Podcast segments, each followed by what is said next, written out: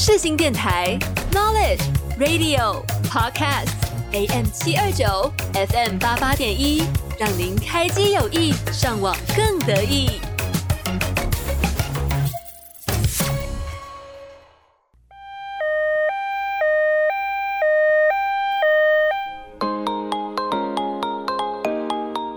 你今天剧荒了吗？剧荒 ICU，剧荒 ICU，我是主持人 Cathy，每周三下午两点到两点半在空中与你相见。欢迎来到今天的剧荒 ICU，我是主持人 Kathy，终于要跟大家见面啦。那今天要推的这部电视剧呢，没有错，又是古装剧，因为自从上次讲了《周生如故》之后，就是整个。大爱上讲古装剧的氛围，所以呢，我今天要推的又是古装剧。不过比较不一不一样的是，它跟《周生如故》呃不同，它不是爱情剧，是比较酷一点的探案剧。没有错，是古装探案剧。我真的非常喜欢这部电视剧，所以有兴趣的朋友们就快一点跟我一起进入剧荒急诊室，一起跟我聊聊吧。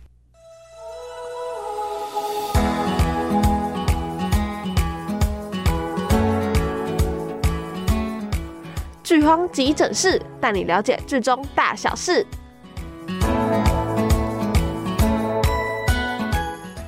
欢迎来到剧荒急诊室，带你了解剧中大小事。没有错，今天又是主持人最爱的古装剧系列。那今天到底要推什么剧呢？今天要推的是一部古装探案剧。那我个人呢，之前在很早之前就说过，我其实不太喜欢各种悬悬疑、探案、可怕、有点小可怕的剧。但为什么会看呢？因为有王一博，没有错，王一博怎么可以不爱？就是对啊，他跳舞那么帅。应该有在追的人都懂吧，就是超喜欢王一博，然后又很酷。然后呢，还有一个我很喜欢的女演员是宋轶。那宋轶呢，就是我个人觉得她穿旗袍非常的美，所以呢，有这么多我喜欢的演员在里面，所以呢，我就进来看了。但我先说，王一博以及宋轶演的都不是男一，呃，男一男，哎、男一女一，对对对对，男一女一，他们都不是。那好，我还要快快点来跟你们说，为什么我很喜欢这部电视剧？因为它真的是我看过的，嗯，风格比较特别点的探案剧。因为以前我们可能看的那种古装探案剧，就是会比较，你知道，在一些很悬疑的时候，它就放一些噔的音乐。你们懂吗？就是那种，就是我在干嘛？就是那种，对，那种音乐。但是呢，它这一部剧的配乐很可怕，欸，它就是风格很独特，因为它是以唐朝为背景。然后，因为你们知道唐朝就是会有各种什么胡商啊，就是世界各地来的商人，所以呢，整个风情就会变得比较异域风一点。然后，它这个这一部电视剧的所有的配乐哦，就是整个都很很那种。异域风就是可能会有那种什么山山山上那种人，然后在那边尖叫，就是你们知道大大草原唱歌的人，可能就会这样。就是用他们的腔调这样唱，然后就是会让你整个人觉得天啊，这是什么意思？现在好紧张，现在怎么办？现在下一幕要干嘛？没有错，这就是我很喜欢它的原因。再加上它的剧情跌宕起伏实在是太精彩，峰回路转，你真的根本就不知道到底凶手是谁。所以呢，综合以上各种原因，我真的觉得必须来推一部推一下这部电视剧。你们看，我每次讲古装剧是不是就是你知道会整个人？很激动，但是我真的很喜欢，所以呢，我推的古装剧基本上都不会难看。OK，那我们就快速的进入基本介绍部分吧。好的，那首先《风起洛阳》这部电视剧，它是由马伯庸的小说《洛阳》改编而成的。那马伯庸擅长的文风呢，就是这种比较探案啊，然后悬疑一点的小说。那所以他有很多部小说都有被改编成电视剧，然后我个人也都蛮喜欢的。那《风起洛阳》的主演呢，是由黄轩、王一博、宋茜主演，然后领衔主演呢是宋轶，然后还有其他很多有名的演员。那导演呢，则是有谢泽。那谢泽这名导演呢，就是算是顶级。知道电视剧顶级班底的导演之一，然后这部电视剧的风格呢，就是古装悬疑。那集数呢有三十九集，开播时间呢是二零二一年的十二月一号。那我就简单来做一下剧情介绍好了。那剧情，因为这部电视剧其实它的刚开始的前情提要是有点复杂的，因为它有很多面向跟很多。呃，机关啊，什么有的没有的，反正就是他刚开始在看的时候，要接受的资讯有点大，所以呢，我这边的剧情介绍就完全采用维基百科上面的上面呃上面的介绍来解释，不然我也不知道怎么把它统整成一个比较简单，让大家简单易懂的。那我个人是觉得哦，他呃维基百科上面写的就还蛮浅显易懂，所以我就呃直接挪用过来告诉你们，他们大概是在干什么的。电视剧，没有错。那他大概就在讲说，混迹在洛阳底层的不良富帅高秉烛，阴差阳错卷入了案件，然后成为一名嫌疑人。那在自证清白的同时呢，与未查父亲被毒杀真相的百里弘毅相识。那两人呢就展开合作，然后开始调查。那世家出身的内卫武思月。为任务调查并接近武艺超群、颇有智慧的高秉烛，想要寻找案件有关的保密性。那完全不同阶级的两个人互相看不顺眼，却又不得不捆绑在一起。随着他们对案件不断的深入寻找真相，进而发现一个足以毁灭神都、血染若水的惊天阴谋。这个介绍是不是就是看起来很、很、很令人期待啊？它就是嗯，很多。悬疑的地方要等着你去探索。那我只能说，这个电视剧最终的谜底真的是有吓到我。就是它，它因为它是中间有各种不一样的呃案件或者是支线，然后你可能每次解锁一个支线，你就会想说，所以这里是结束了吗？那个其实没有，它还有更大、更大、再更大的秘密。那最终的谜底真的是有惊吓到，它就是在最后一集给你一个大 bounce，然后你就会。天呐，原来是这样的那种感觉，所以我个人看的时候，就是整个情绪就是很激动，就跟着电视剧一起上上下下、上上下下这样，就是真的很还蛮好、蛮好看的。看完了之后会很爽。那我个人觉得呢，这部电视剧我会推荐的原因其实也有蛮多的。那我这边大概就是整理了三点。第一点呢，就是我觉得它是非常好的，真的是非常好的剧本，然后细节所有的细就是一套接一套，然后就是连环套这样，就你不会觉得线索突然间断掉的感觉，它就是。一套就是它看似你在看的时候感觉哎、好像这两件事情没有什么关联，可是随着它剧情这样子慢慢慢的往下走的时候，你就会发现天呐，原来这两个居然还有这层关系，就是你会在看的时候就天呐，原来是这样哦，真的假的？是这样，就是会一直发出惊呼。那我觉得每个细节也都有它存在意义，然后电视剧里面每出现的每一个角色也都有它存在意义，就没有那种所谓的废角色，然后也没有呃一些无关紧要的。呃，情节出现，那我觉得这个这部剧剧剧情就是非常的烧脑，而且也不落俗套啦。我个人觉得就是可以这样子解释，因为有些悬疑剧可能呃就比较单薄。他们解释东西就比较单薄，但因为风起洛阳，它首先背景很复杂，然后呃有多方势力的关系，所以它剧情会更加丰富。但当然，另外一面的缺点就是，可能观众刚开始在看的时候会很容易看不懂他在干嘛，就是觉得哎啊怎么一下在这里，啊一下在那里，就是因为它东西太多了，所以你们可能需要花一点时间去了解它这个东西是什么，这个东西是什么这样。那第二点呢，是我觉得整体营造的悬疑氛围非常的优秀，因为它是。呃，很好的顶级制作的班底，那配乐啊、场景什么的都透着浓浓的异域风，还有神秘感。就是因为呃，它是唐朝为背景嘛，然后唐朝就是呃比较崇信神佛这种东西，所以在看的时候，它就会再加上它的配乐，在看的时候就会觉得哇，很神秘。然后因为他们的呃布景什么都是。真实的一比一还原，他们不是就是简单的那种稍微布置一下，他们是真实的一比一还原，这真的是花了很多钱去制作，所以在看的时候就会觉得哇，很壮观，然后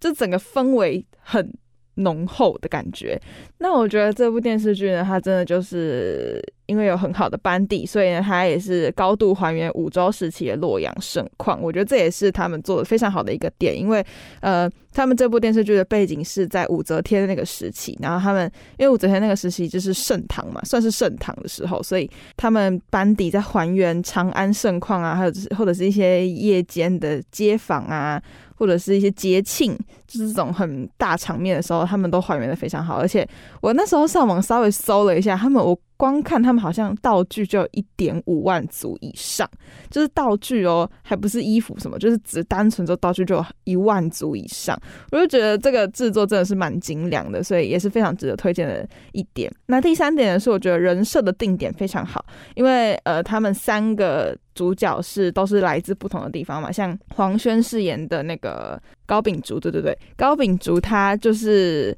来自不良井，然后不良井就是他在里面解释，就是不良井是嗯长安最底层的一个人，就算是有有阶级之分，然后不良井的人是最底层，他们是不能上去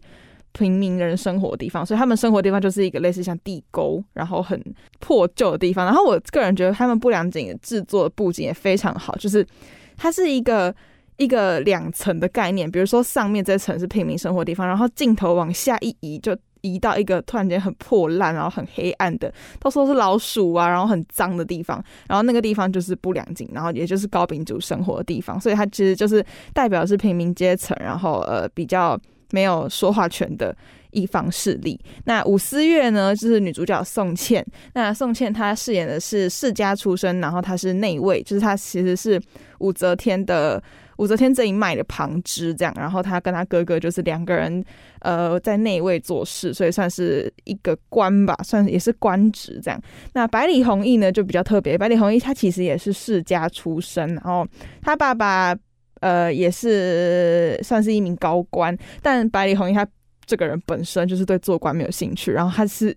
长安第一饕客，所以呢，刚开始这个剧情第一集进入的时候，就是在就是很多他就是在一个餐厅，然后呢，百里弘毅就坐在里面，然后他就说这个鱼块应该要怎么吃怎么吃，他就是长安一个最会吃的人，然后每一家店都想要得到百里弘毅的一个好评，这样，所以每个人就在排排队，就说哎，请百里二郎来来我们家吃东西，这样，然后给他一个评价，然后这些店就会爆红，就有点像美食部落客的概念，没有错。那我个人觉得这三个人的出身跟定年非常的不一样，可是当他们聚在一起做事情的时候，每个人的看法都有呃不一样的思维，所以他们在碰撞这些东西的时候，就撞出很多新火花。所以我个人觉得这也是一大看点之一。OK，那我觉得风起洛阳可以讨论的点真的还有非常的多，但是因为我前面已经讲的有点 too much，就是有点让人家接受不了，所以呢，我们就赶快的来进入一段音乐，然后音乐结束之后呢，进入到下一单元，我们再继续来讨论。那今天要介绍的这首音乐呢，也是风起洛阳的呃 OST 之一呢，还是由汪苏泷演唱的《无关》。那我们就休息一下，一起来欣赏，马上进入下一单元剧荒手术室。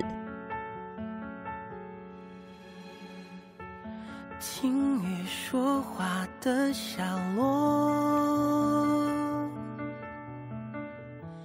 听船划过了沙漠，听烛火照亮星河，听你说起关于我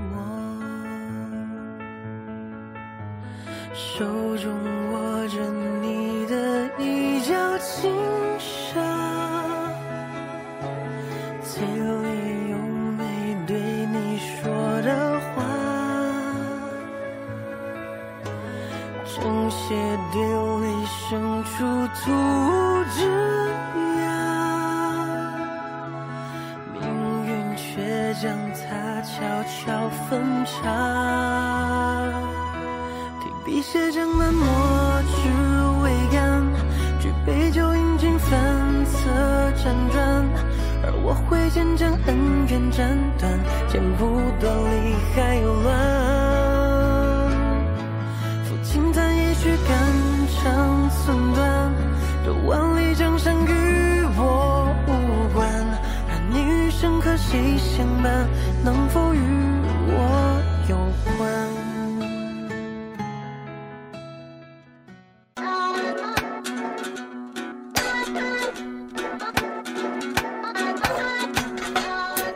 播世界魅力无限，四新电台带你体验。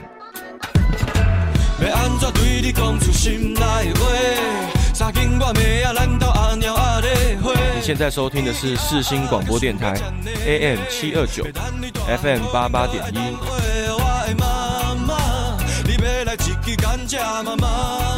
我是利友王。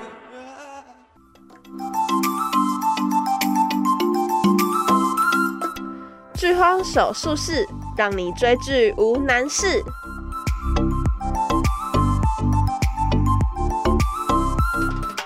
好的，欢迎来到剧荒手术室，让你追剧无难事。我是主持人 Kathy，那很高兴啊，又回到了这个单元。那我们现在就赶快的来针对《风起洛阳》这部电视剧做一个延伸讨论，因为延伸讨论我也是整理了非常多点，但是因为现在时间快要不够了，所以呢，我们就废话不多说，马上开始。那第一点呢，我想要来跟各位介绍一下洛阳这个地方，因为故事的剧名叫做《风起洛阳》嘛，所以当然整个故事就是发生在洛阳这个地方。那剧中的洛阳呢，其实是叫做神都，就是你们会看的时候。在看的当中会一直听到神都神都怎样怎样，那就是在讲洛阳这个地方。那为什么叫神都呢？是因为中国第一个建立的首都就是在洛阳。那因为中国的别名是神州，所以呢，武则天就命名这个地方叫做神都。那当然呢，神都还有很多不同的别称啦，像什么洛邑啊、王城，这些都是它的别称。所以当你们以后在看古装剧，就听到这些名字的时候，就要知道哦，它就是在讲洛阳。第二点呢，是剧中也高度还原武周时期的礼仪还有制度。我个人觉得这一点真的做得非常的好，而且很细节哦，因为它前面有一段剧就是在说五呃那个百里弘毅跟柳七娘他们要结婚，然后在婚礼的时候，你就会看到。男生有跪下，可是女生没有跪。然后那时候就引起一波讨论，就是诶，为什么只有男生跪，女生没有跪？不是应该通常是两个要一起跪吗？或者是女生跪，男生没有跪？那为什么是男生跪了，可是女生却没有跪？是因为呢，武则天那个时期呢，女生的权利就呃被稍微提高一点，所以呢，女生在结婚的时候是不用下跪的，所以只有把李弘毅一个人跪了。那当然还有非常多小细节，还有服化道什么的都非常符合当时的样子，像还有他们在结婚。的时候也有这种撒豆啊，就是各种小细节，真的都还原得非常好。然后那时候甚至还有去查，就是诶，他们到底为什么要这样做？然后当然还有很多习俗礼仪，这边就不多细讲。那我个人也很喜欢，我个人也很喜欢他们这部电视剧的服装，因为我那时候呃，全上学期期末国文报告，然后我就有我在讲，我是我就在写那个中国服装史，然后我就把这部电视剧的服装加进去讲，因为这部电视剧的服装真的还原得非常好。然后像是女生啊，就要戴配帛，就你没有看到他们的衣服上，就肩膀这边会配披一条呃类似丝巾的东西。然后我个人觉得那个非常好看。然后我查了这才发现，哦，原来那时候呃因为可能波斯那边然后他们有习惯披肩，然后传到中国的时候他们就有。把它变成配帛，然后穿算是女生的一个配饰。好，讲太多了。第三点呢是，虽然这部这是一部剧情片，就是没有什么真实的，呃，它是一部就是架空嘛，就没没有真实发生的事情。但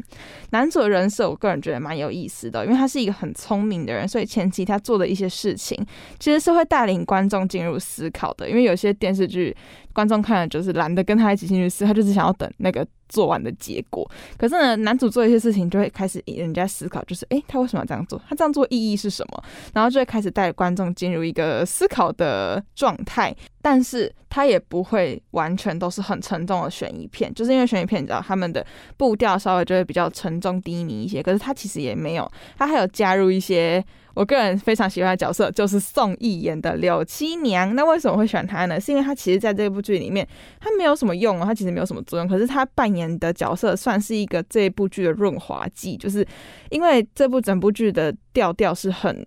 比较 heavy 一点的。但是柳七娘这个角色，她其实是很可爱、很阳光的一个呃女生，然后她就是一心一心非常喜欢百里弘毅这个人，然后每天就可以听到在那边二郎二郎一直叫。那每次镜头转到他的时候，可能前面刚做完一个很 heavy 的片段的时候，再跳到他，观众的心情就会稍微的有被舒缓一下，就不会再看整部剧都觉得哦好重，然后一直思考好累。所以呢，在加入柳青男这个角色的时候，我个人觉得加的蛮妙的，就是可以让他为整部剧再多一些活泼的成分。所以呢。我个人觉得这个角色是我非常喜欢的，而且宋轶也诠释的非常好。那当然呢，还有另外一个点，就是这部电视剧出现的每一个角色，不管大还是小，就是只要他的出现，你都要去思考他到底为什么要这么做。然后每个人都是带着目的或者是苦衷而来的，所以。出现的人不一定都是好人，也不一定全都是坏人，所以呢，这真的是一个很烧脑，可是看得完之后很爽的一部电视剧。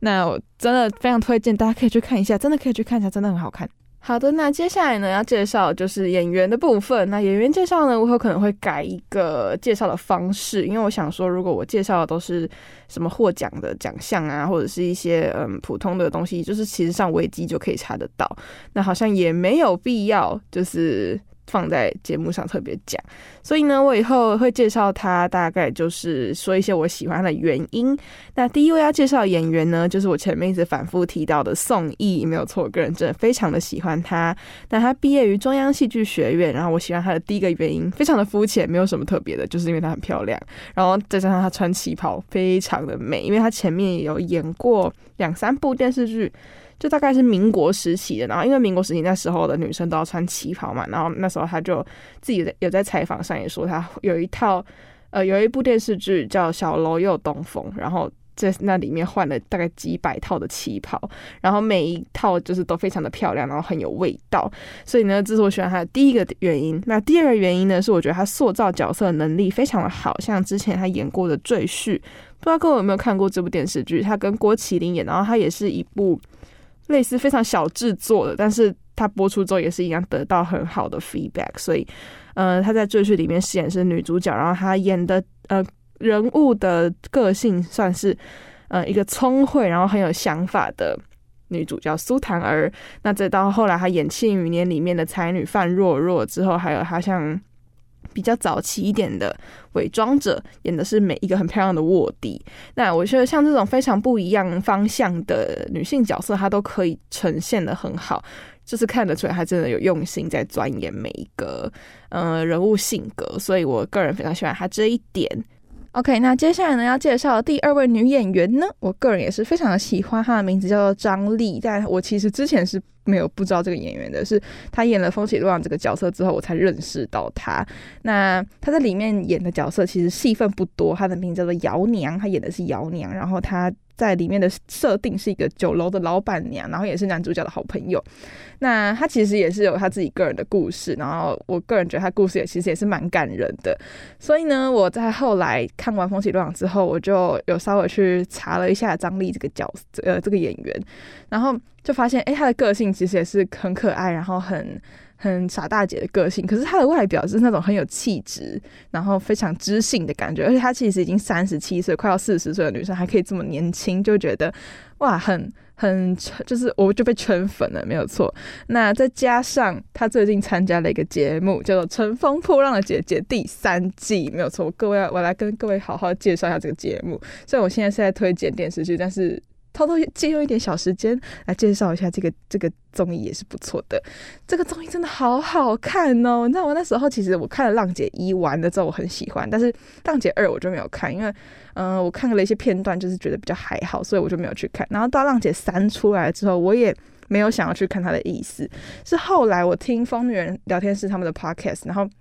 他们有一集就是在推荐，呃，让《乘风破浪的姐姐三》的一些就是里面的东西，然后我就成功被推坑了，我就立马打开我的 YouTube 开始看。然后，因为它其实有我看的时候，它其实已经出到第十集了。然后，因为大陆综艺就大概十二集而已嘛，所以它其实已经出到第十集。然后我三天我就看完一第一集到第十集，而且你知道它其实不是只有十集而已，因为它比如说第五集，然后它还有第五集上、第五集下，然后。每一集大概都一个多小时，快两个小时，我三天就看完，你们就知道我有多疯，真的很好看诶、为什么呢？因为我觉得他们这一季应该是换了剪辑，因为跟之前第一季的感觉跟第二季感觉不太一样，然后剪出来东西就呃很好看，那你们全程都不会想要快转。然后再加上张丽也在里面嘛，然后还有里面我很多喜欢的女演员男、女歌手都在里面，再加上我最近又被他。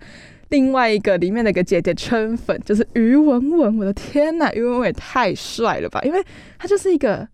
音乐才女，然后她哦，于文文就是唱《体面》那一个，你们应该有听过《体面》那个蛮那时候蛮红的，二零一八年的时候蛮红的，所以后来她就她就来参加浪姐嘛，然后我就被她圈粉，因为我的刚开始其实对，就是那时候《体面》很红的时候，我对她也很还好，就是觉得哦天呐，烂大街的歌不想再听了，那所以呢，我就对于文文这个人一直。就是没有什么感觉，直到后来浪姐她就是音乐才女，在里面又会打鼓，又会弹吉他，然后又会钢琴，就什么都会。然后再加上只要谈到音乐专业的东西，她就会整个人变得很认真，就觉得我的天呐，也太吸引我了吧！真的太喜欢了，所以呢，我就成功被于文文圈粉。然后再加上里面还有很多我喜欢的女演员、女歌手都在里面，所以我就整个人这几天疯狂的充斥着各种浪姐的。呃，片段或者是 YouTube 或者是一些花絮什么，全部都在看，所以呢，导致我这几天都没在追剧，都没有剧可以推了，所以只能拿一些以前的剧来来来来推荐给你们。但以前的剧也没有不好看啊，只是就可能没有那么新而已。好，对，讲太多了，借用一点时间来推荐一下这个综艺。大家真的要去看，因为它里面都是三十几岁的姐姐，然后他们讲的东西就是很成熟，然后很有阅历的感觉，所以你就会看完之后其实是可以得到一些东西的，不是只是单纯在看一个综艺节目。所以呢，真心的推荐大家可以去有空的话去看看这个综艺，而且他们里面的舞台都超好看。这边推荐一下我最喜欢的一个舞台，就是有于文文、张丽，然后王子璇跟张强他们四个一起表演的一首歌是《野蔷薇》，然后这首歌其实是。戴佩妮的歌，然后他们在一公的时候有表演，然后他们的呈现方式是一个有点类似 live house 的感觉，就是他们有玩贝斯、玩吉他、玩钢琴，然后还有唱歌，所以所以呢，我那时候看了之后就成功被圈粉。我到现在音乐，只要我最近听音乐，第一首都是点点野蔷薇来听，真的好好听，他们改编真的改得太好了。好，讲太多了，真心的推荐大家可以去看一下《浪姐三》，真的好好看，因为跟第一集的感第第一季跟第二季的感觉不太一样，所以在这边推荐给大家。好的，我的题外话要开太多了，我现在时间真的要不够了，我赶快来进进入一下总体心得的部分。那《风起乱浪》这部电视剧呢，我当之无愧觉得它就是烧脑神剧，从剧情呢、场景、音乐以及服化道，甚至演员的演技各方面呢，都可以引导观众更舒服的进入戏中一起思考。那我个人觉得有一些小缺点可以稍微提出来讲一下，就是因为它前期给的资讯量有点太大，或者是太多，就是嗯，可能观众在思考。的就还在他还在想，可是这个情节已经给到很后面了，所以呃会容易出戏，所以呢理解比较慢的观众可能要多多的回放几次。然后多看几遍才可以理解哦，他在干嘛。那整体来说呢，就是高潮不断的一部电视剧，然后看完之后会觉得很爽的片，直到最后的谜底揭开，你就会觉得哇天呐，太爽了！看完这部片就是整个很热血沸腾。那三位主角呢，从刚开始互看不顺眼，到后面的合作无间，衔接的呃戏码，我觉得很流畅，然后没有没有特别不合理的点。所以呢，如果会评分的话，五颗星我会给到四点五颗星。那最后最后呢，我们就来听一下《风起洛阳》这部电视剧的音乐。那它的名字呢叫做《心念》，是由黄师傅演唱的，各位就想欣赏。那今天的节目呢，也就同时到这边为止。我们下周同一时间空中再会，我是主持人 Kathy，拜拜。Bye.